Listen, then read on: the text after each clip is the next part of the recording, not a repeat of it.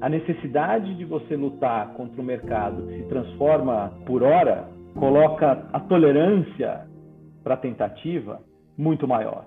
Eu provoco o time da Elo todos os dias para que a gente não tenha medo de errar. Porque é isso que acontece com as empresas que nascem com soluções disruptivas. Por mais que ele conheça ou não o setor que ele está entrando, ele nunca teve medo de desafiar. Neg News, o podcast que prepara você para o futuro.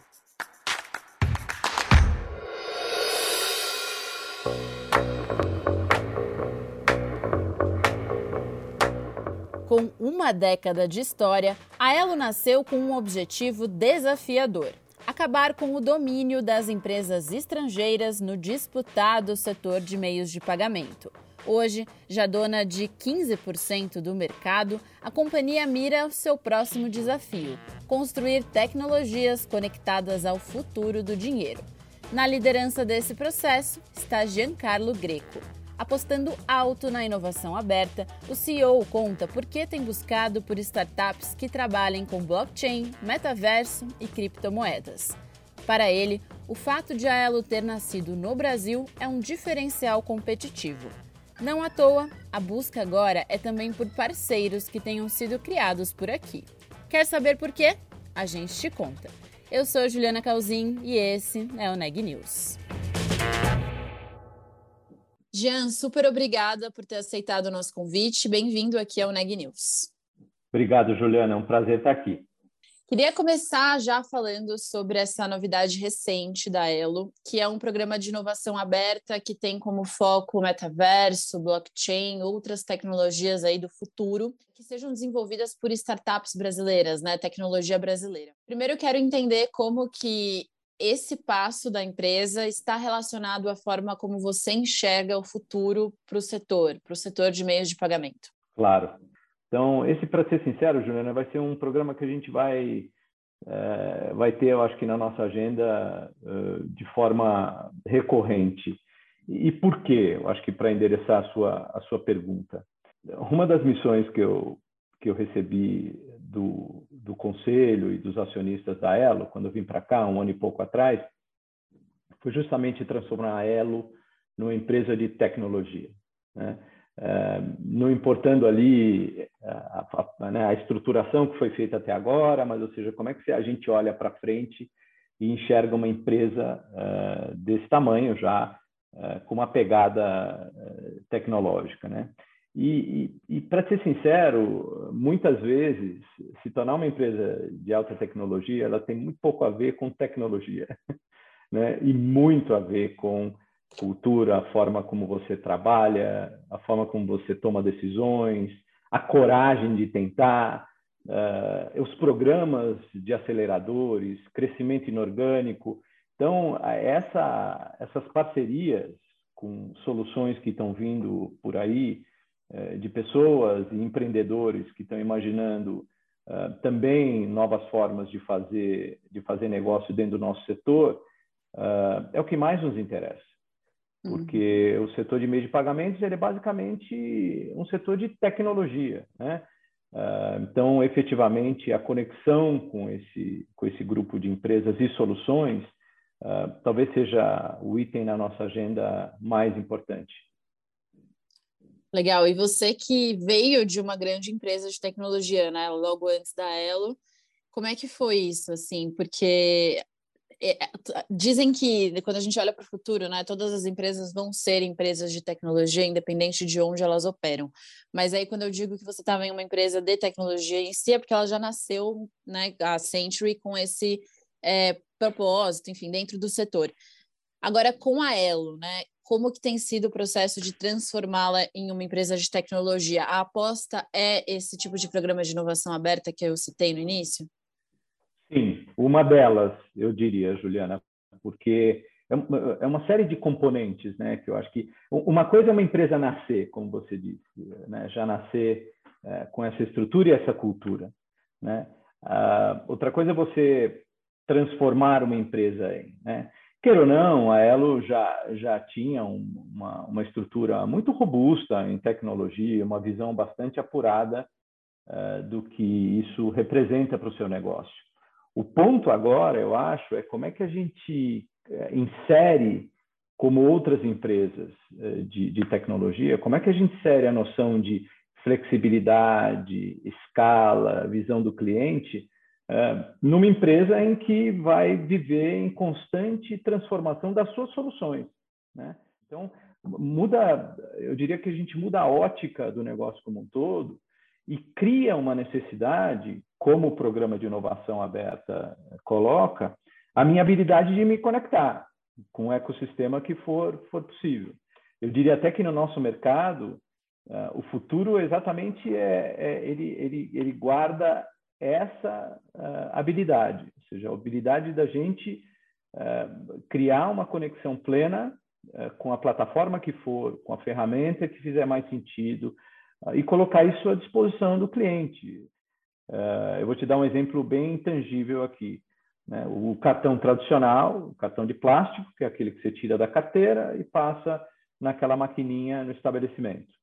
Uh, se você quiser utilizar a sua carteira digital, de um telefone celular, ou se você quiser fazer uma transação no banco através de um app, ou usar um QR Code, eu tenho que colocar isso tudo na sua mão. Eu não vou escolher aquilo que você vai usar, você que vai escolher. Então, por isso que eu digo que eu tenho que ter uma capacidade enorme de, de conexão, porque eu vou ter que entender quais são essas opções, como elas funcionam com a mesma segurança, a mesma rapidez e a mesma escala, e colocar na sua mão. Então, sai desse cenário simples, eu até diria, em determinado momento, que era produzir um cartão plástico e enviar para sua casa via correio, para uma relação muito mais dinâmica, muito mais dinâmica. E assim, esse é um movimento por exemplo, quando a gente olha para as criptomoedas, né, que fazem parte ali do escopo de startups que vocês estão em busca de parcerias agora, outras grandes empresas do setor anunciaram já novidades relacionadas às criptomoedas. Eu quero entender como que você enxerga essa, esse mercado, é, porque de alguma forma as criptomoedas também são uma forma de você realizar pagamentos e fazer transações.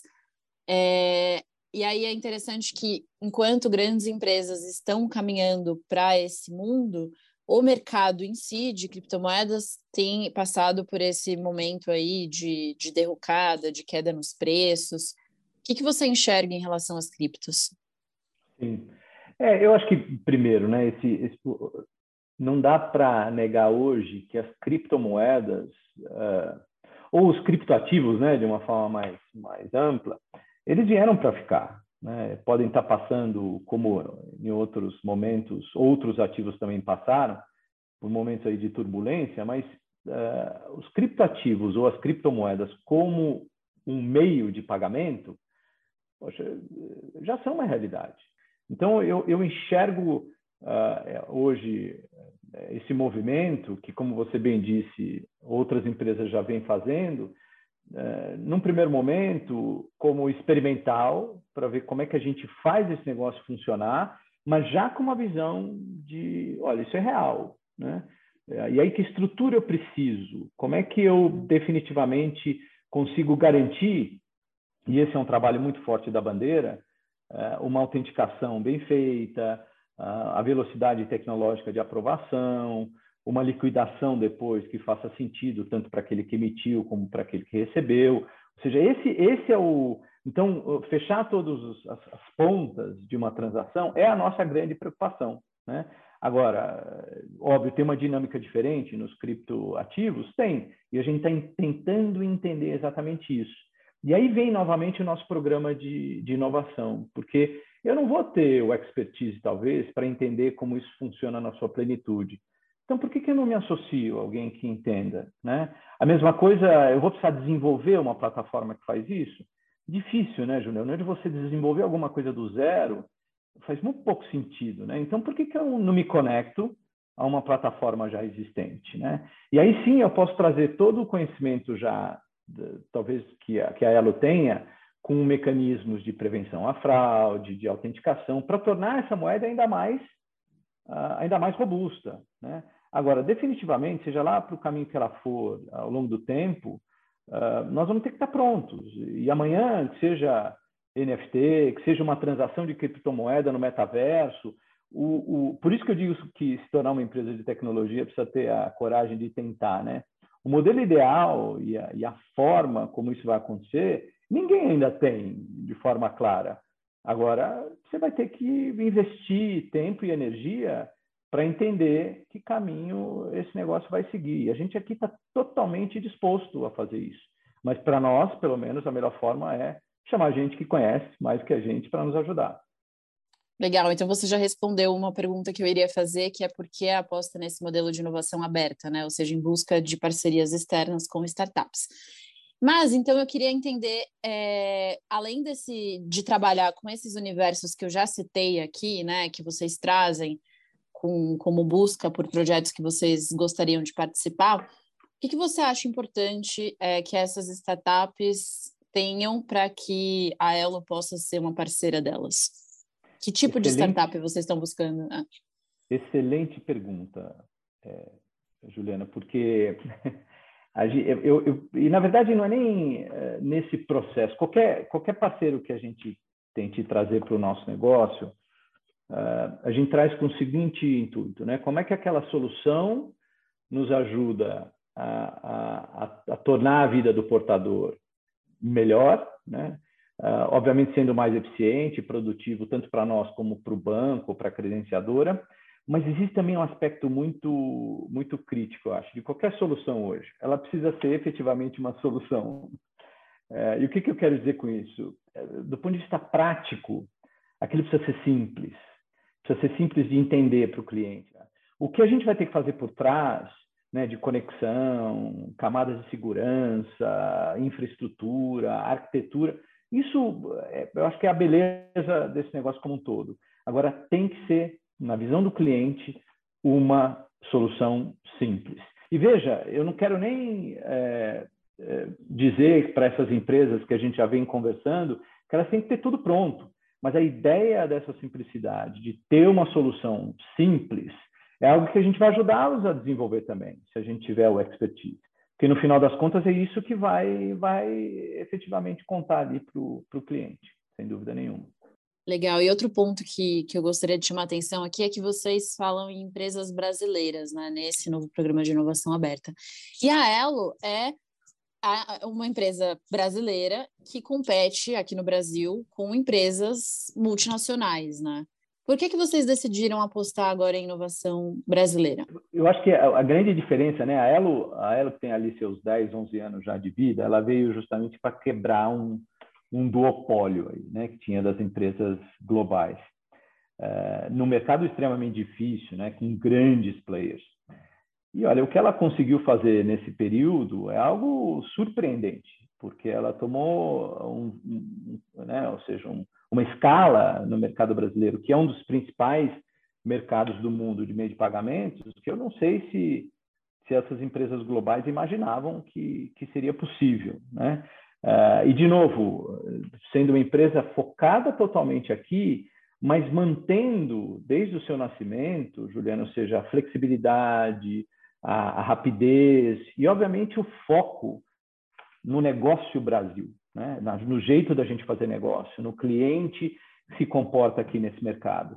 Por isso a gente sabe que hoje, se eu for discutir uma solução de criptomoeda com uma empresa 100% brasileira, nós vamos estar falando desde o início sobre os mesmos desafios, as mesmas oportunidades. Por quê? Porque eu não vou precisar é, criar aquela, o que a gente sempre diz, a tropicalização de uma solução. Então, quando uma empresa brasileira nasce, como foi o caso da Ela, ela já nasce nós temos alguns programas aqui uh, na Elo que, né, voltados a turismo local, estabelecimentos pequenos e médios, justamente no nosso jeito de fazer negócio, né? Uh, da forma como o brasileiro se comporta viajando, consumindo e assim por diante. A gente quer a mesma rapidez, a mesma flexibilidade. Uh, e a gente sabe que isso pode acontecer com bastante escala e produtividade. Nós vamos continuar com as nossas parcerias internacionais, buscando cada vez mais entendendo o que tem uh, pelo mundo no nosso setor. Cara, a oportunidade que tem no Brasil para o desenvolvimento em vários uh, em várias etapas diferentes do nosso setor são imensas. E a gente quer ajudar. E, de novo, como a Elo é bem sucedida hoje no mercado, que era simplesmente dominado por duas empresas globais, a gente quer o mesmo para outras soluções de empresas brasileiras. É interessante, né, olhar para a tecnologia nacional como um diferencial competitivo, né? E agora, é, e aí eu quero pegar esse ponto, porque você fala de empresas, startups que já entendam o nosso cenário. E a gente tem um cenário que, se por um lado temos um mercado grande de investidores em criptomoedas, quando a gente olha em rankings mundiais, assim, o Brasil costuma estar bem posicionado. É, também em relação a, a compradores, de, por exemplo, de NFTs, a gente tem um volume grande de compradores de NFT aqui no Brasil. Por outro lado, a gente tem uma outra realidade que é um grupo enorme de pessoas que são desbancarizadas, né? A gente tem essa desigualdade que faz com que em um polo a gente tenha pessoas já comprando criptomoedas e NFTs, no outro pessoas que talvez agora estejam começando a ter contas bancárias. Como pensar o futuro de meio de pagamentos nesse cenário? Sem dúvida, é um excelente ponto. Que, aliás, eh, do, do ponto de vista do nosso sistema financeiro, tem sido a grande questão, né, no, nos últimos bons 10, 20 anos, né? Como é que nós aumentamos, na verdade, o grupo de pessoas com acesso, né, à inclusão, inclusão financeira. Mas, cara, eu acho que cada vez mais o nome do jogo vai ser desenvolver uh, a utilização a, em larga escala de tecnologias muito simples. De novo, uh, não importando o, os bastidores, uh, como eles são construídos. Né? A gente já tem ali mais da metade do, do, do que é transacionado uh, no mercado brasileiro, ele é eletronicamente feito. Então, poxa, dá para expandir isso muito. Seja, e, e, no final das contas, a, a, nossa grande guerra, entre aspas, vai ser contra o manuseio de moeda, né? que é caro, é complexo, não tem segurança e assim por diante. Então, nós estamos apostando tudo é, exatamente de criar coisas muito simples, mas que tenham uma possibilidade de aplicação em larguíssima escala, em larguíssima escala. Legal. E aí eu quero voltar também a um ponto que você trouxe no início da entrevista, que é o fato do conselho da Elo colocar em você também essa missão, né, de vocês é, se transformarem em uma empresa de tecnologia. Por quê?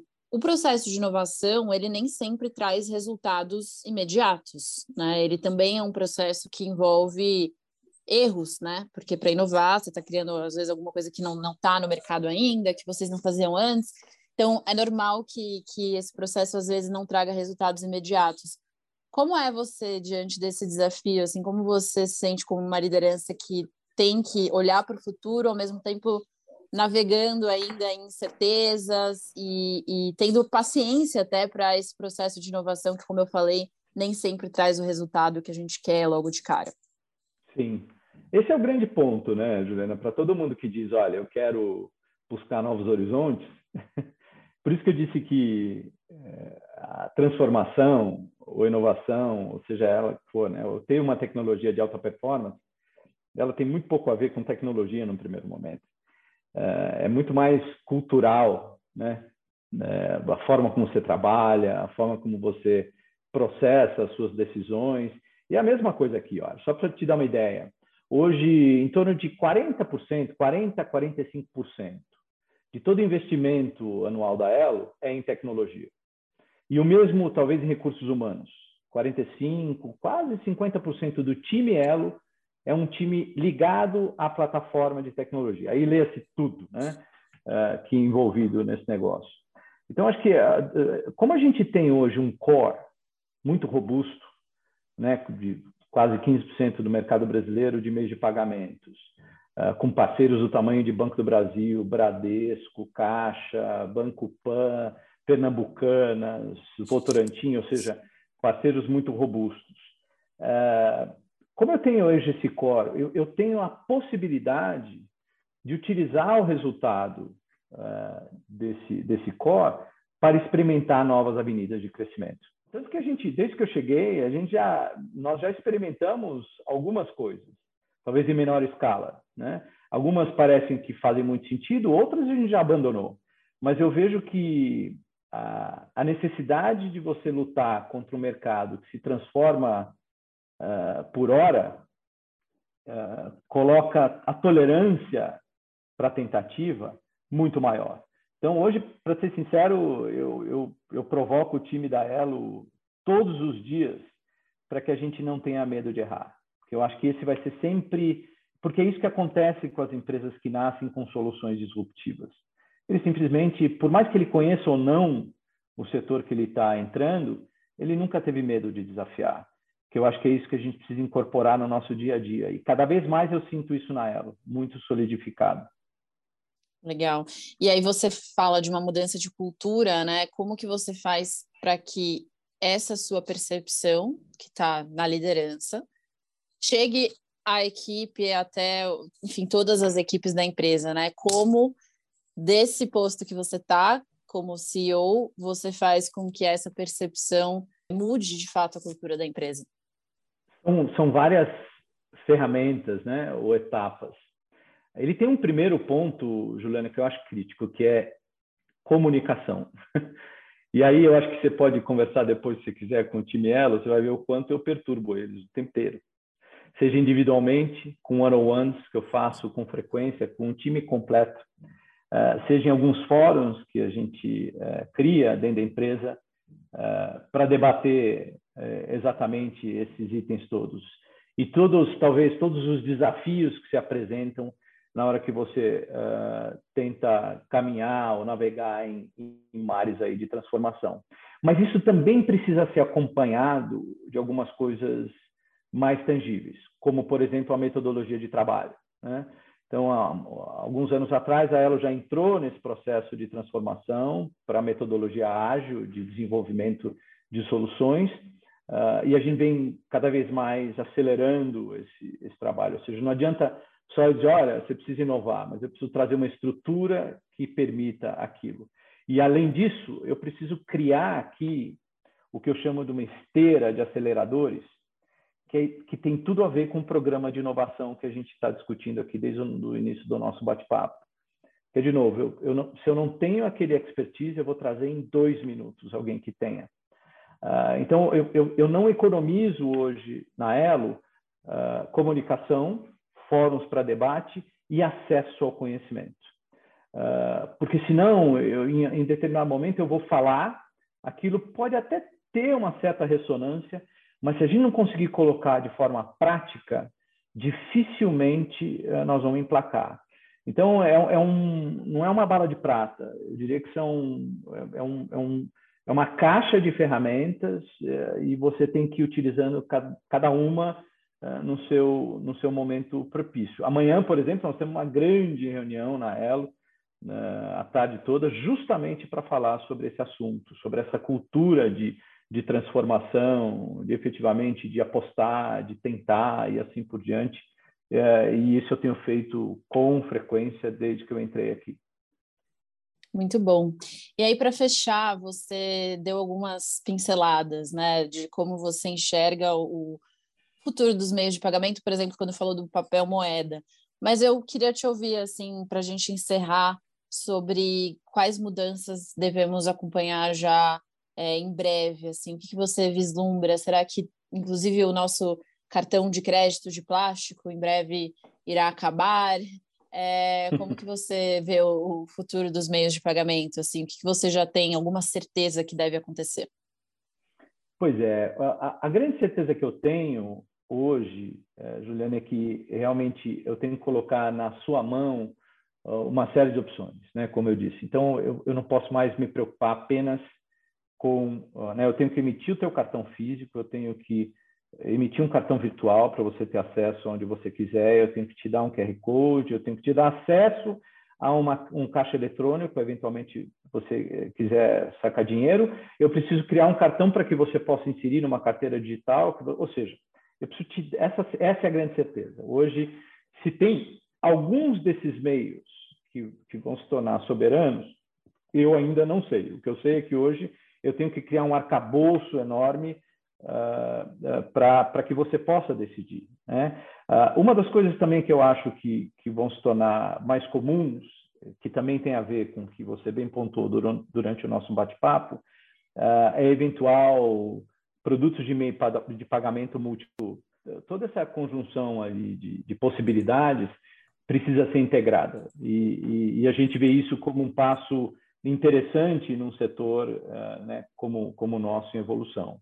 Agora, para o futuro, aparecem algumas coisas interessantes, do tipo uh, ah, POS, né, que é a maquininha ali na ponta, sendo totalmente direcionada para um celular, uh, transações hoje que talvez uh, vão ser feitas, mas sem a necessidade, talvez, de um, de um device ali de, de captura.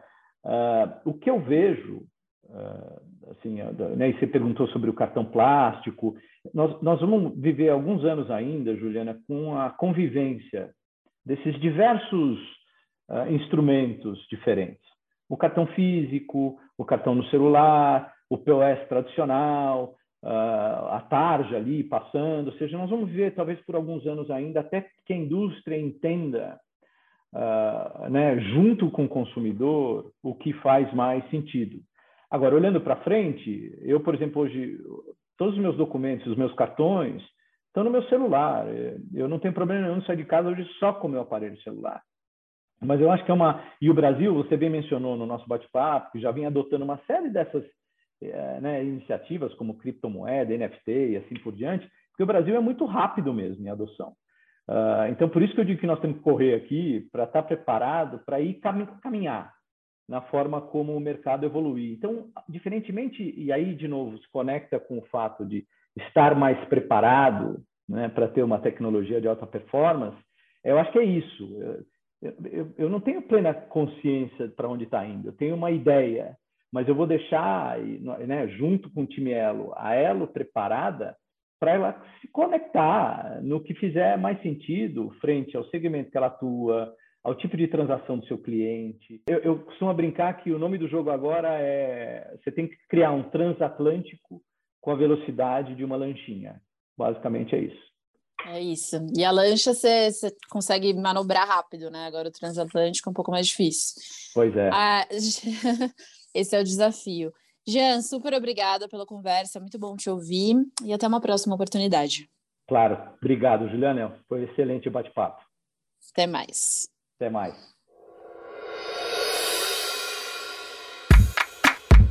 Este podcast é um oferecimento de Época Negócios inspiração para inovar. Ouça, acompanhe, compartilhe e nos siga nas redes sociais.